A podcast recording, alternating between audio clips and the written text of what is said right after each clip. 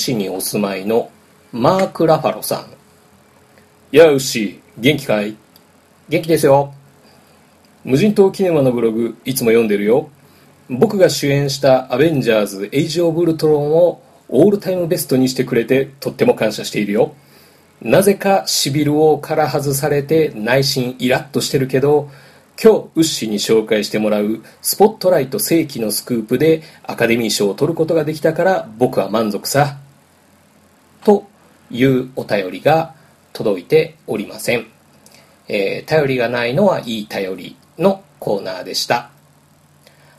ハルクがシビルウォーから外されたのはキャラがかっこよくなかったから。それでは行ってみましょう。無人島キネマ。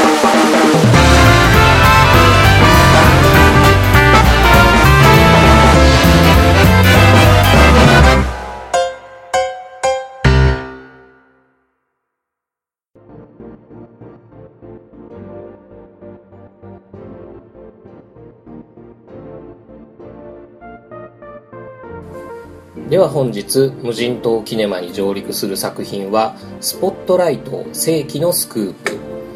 サクッと概要の方を説明しておきます。え聖職者であるはずの神父が幼児相手にいたずらをしてるだって？けしからん。新聞に書いてやる。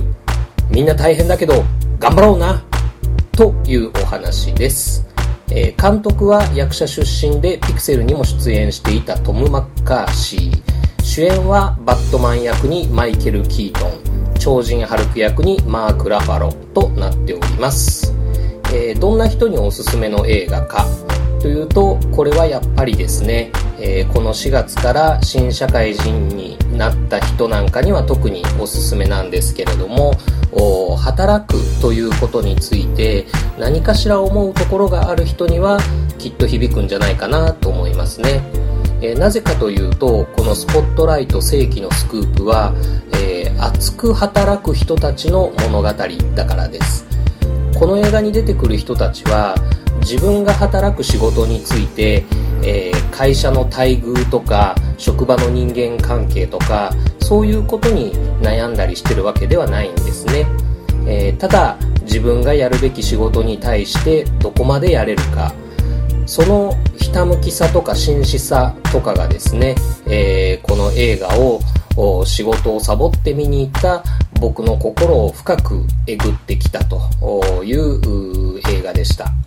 えー、そんな僕、牛田にとって、えー、この映画はどんな映画だったかという意味では、えー、完成したチームが各自の活躍で何かを成し遂げるまでの映画というふうに解釈しました。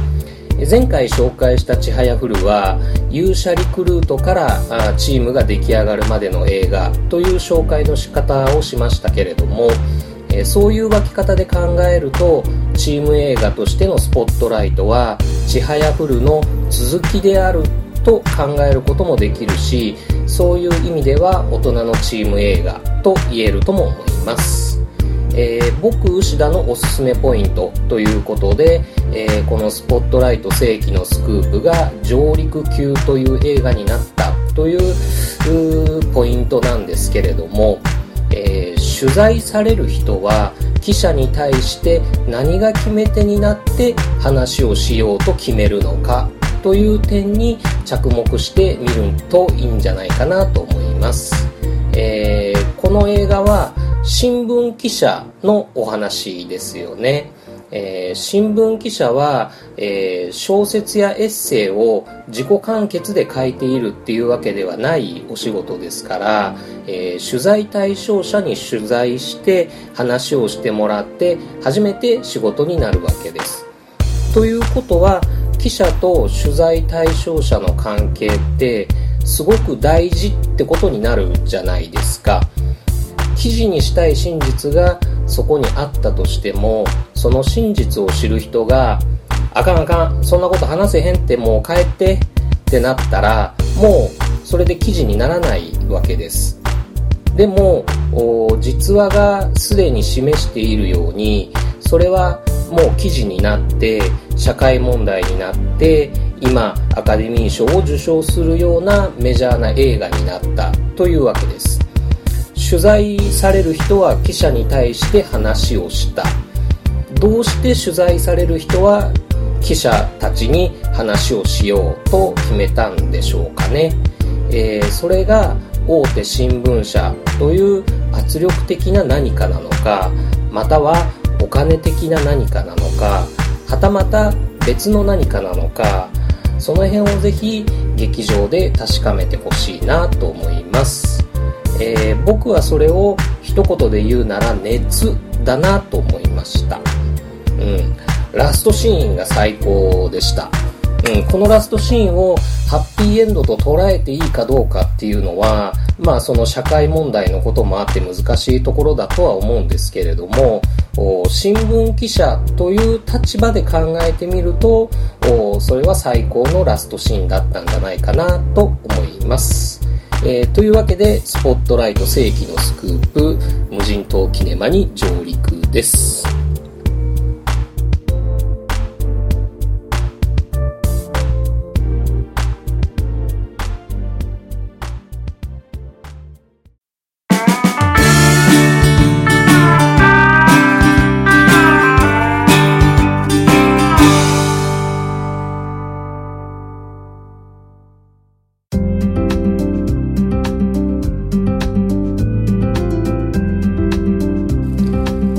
というわけで後半は無人島キネマからの帰り道になりますね、えー、その日の上陸作品に何らかの意味で絡んでる作品を紹介していきたいと思っています、えー、今回の上陸作品が「スポットライト世紀のスクープ」ということで、えー、関連作品として今回紹介するのは「ザ・エージェント」です、えー、1997年キャメロン・クロー監督えー、トム・クルーズ主演の映画ですけれどもね、えー、その年のアカデミー作品賞にもノミネートされてて、えー、そういう意味でもスポットライトの、まあ、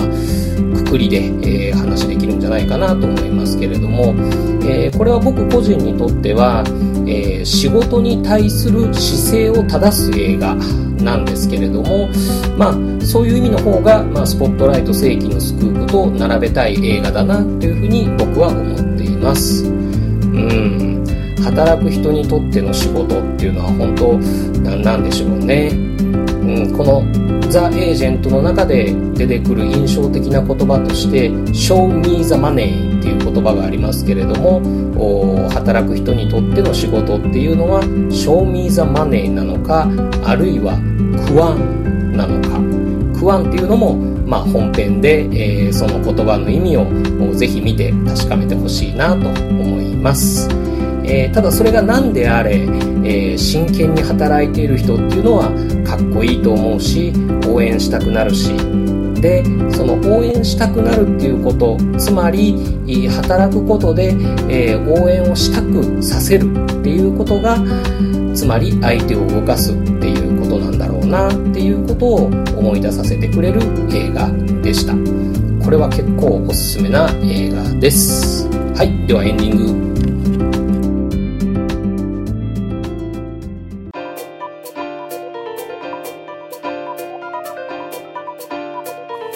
無人島キネマポッドキャスト版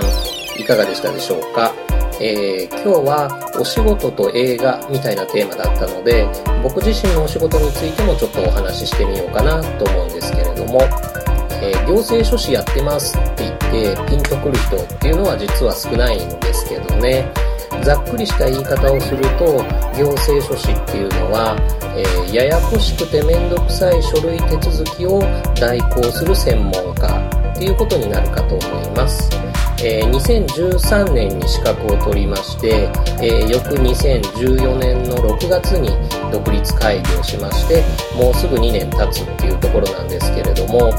まあなんとかおかげさまで熟女キャバクラで夜の皿洗いのバイトをすることもなく順調にお仕事させてもらってます、えー、ちょうど先週ですねある役場の窓口で世間話してた時に牛田さん、行政書士の仕事楽しいですか？って聞かれたんですけどね。まあ楽しいだけではない。楽しくはないですけれども、面白がってやってますっていうふうに、まだ即答できる自分がいて、えで、そこのところはちょっと安心しました。まあそんな風でお仕事をしています。えー、そういえばさっきスポットライトの話で言い忘れたんですけれども、あの、偏屈な弁護士の人って出てくるじゃないですか。ああいう人実際にいますよ。うん。だから、あの、マーク・ラファロとその偏屈な弁護士さんのところの展開はすごくいいなと思って見てました。思わずその映画館出た後にマーク・ラファロがやってたあのポケットに両手を突っ込んでベルトループに親指引っ掛けるっていうポーズを、えー、真似してみたりしてっていうような影響を受けたりもしましたね。